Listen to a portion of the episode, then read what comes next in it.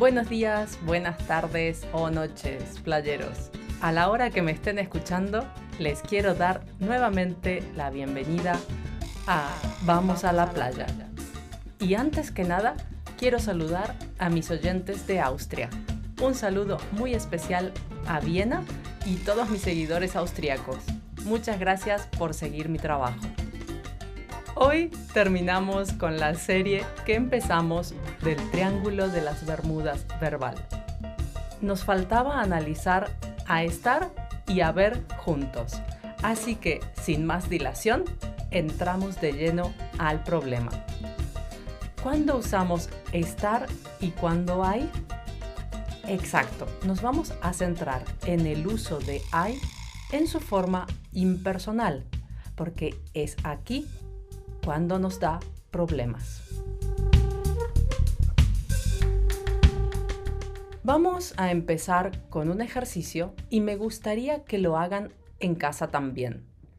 Elijan un lugar de su casa, el comedor, la cocina, la oficina o la habitación, por ejemplo.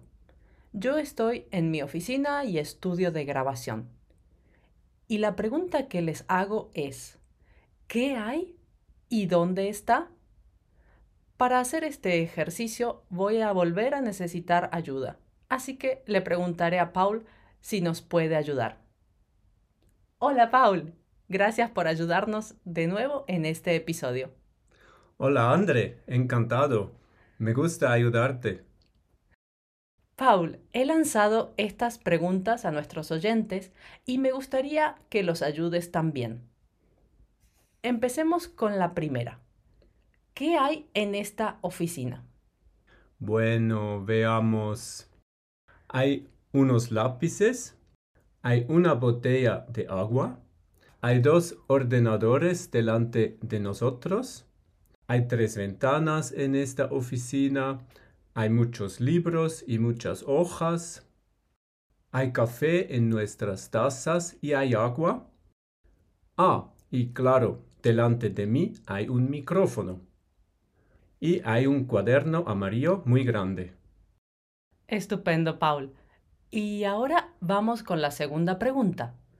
¿Dónde está o están esos objetos? Pues bien, los lápices están en los lapiceros. La botella de agua está sobre la mesa. Los ordenadores también están en la mesa y las ventanas están en las paredes de la oficina. Los libros están en las bibliotecas y las hojas están en el fichero. El café está en mi taza, en la tuya ya no queda, y el agua está en los vasos. Delante de mí está el micrófono, y ahí está tu infaltable cuaderno amarillo. Sí, es verdad. No puedo hacer nada sin mi cuaderno amarillo cerca. de verdad. Como han escuchado en las respuestas de Paul, hay lo ha usado para hablar de la existencia de algo. Hay tres ventanas, hay café y hay libros. Paul sabe que ustedes no pueden ver lo que él está viendo y por eso utiliza I. Aquí tenemos una regla para el uso de I. Usamos I cuando nuestro interlocutor aún no conoce los elementos que vamos a nombrar. Si recordamos lo que nombró, veremos cuatro formas en las que usó I. La primera fue utilizando el artículo indeterminado un, una, unos, unas, seguido del sustantivo. Hay unos lápices. Hay una botella de agua.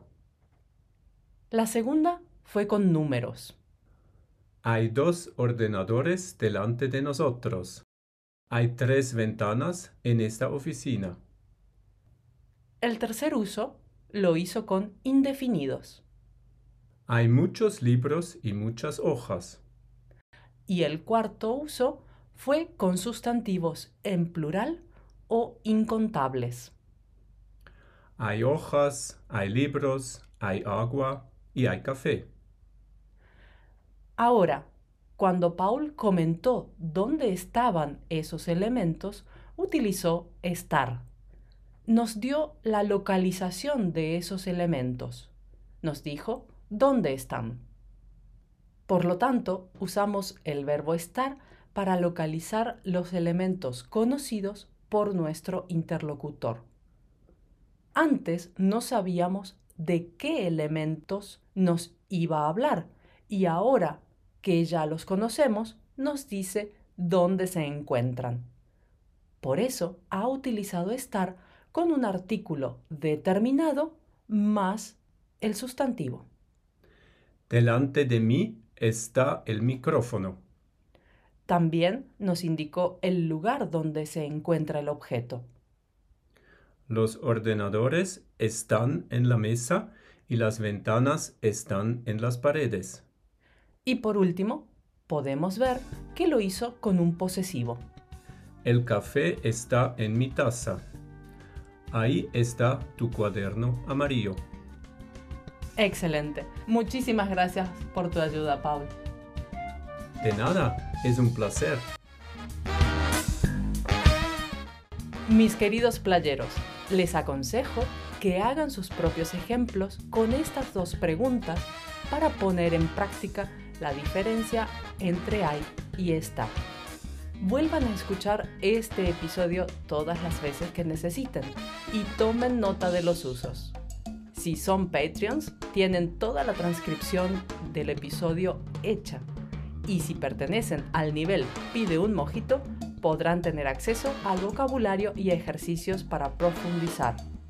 Y ya, si son parte de nuestra isla privada, encontrarán además unos cuadros comparativos con todos los usos específicos de estar y hay.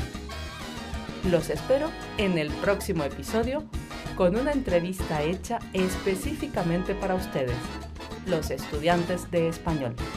Que pasen una linda semana y adiós.